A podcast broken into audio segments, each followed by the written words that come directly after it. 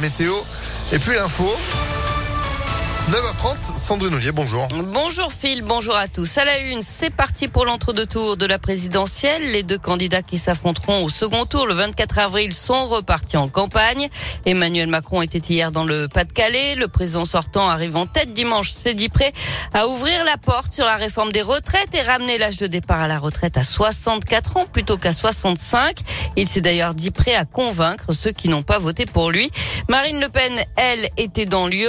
Elle a averti contre la montée de l'inflation. Elle a aussi accusé son adversaire d'être 100% responsable des crises. L'actualité, c'est aussi cette terrible découverte dans un appartement du sud de Lyon. Une petite fille de 7 ans semble avoir été laissée seule pendant plusieurs semaines dans le logement de la nourriture pourrie, dans un frigo débranché, des détritus au sol. En début de semaine dernière, la fillette a réussi à s'échapper du domicile pour aller rejoindre des amis à l'école.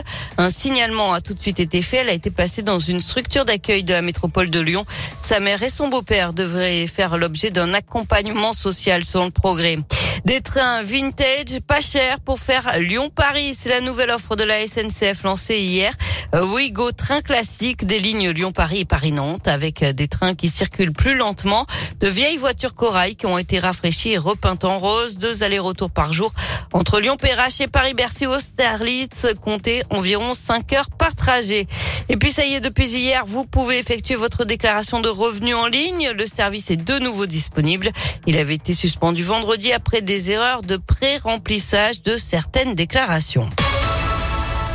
On passe au sport avec du foot ce soir. Quart de finale retour de la Ligue des Champions. Bayern Munich, Villarreal et Real Madrid, Chelsea. Puis on suivra aussi les qualifications pour la prochaine Coupe du Monde chez les filles. La France reçoit la Slovénie.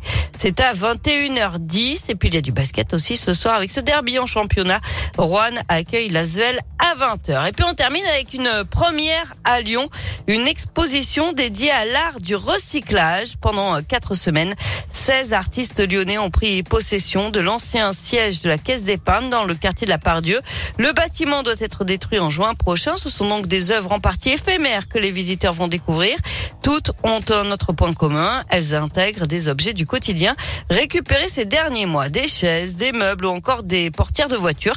Ces objets ont été complètement relookés et sont rendus à leurs propriétaires après l'exposition.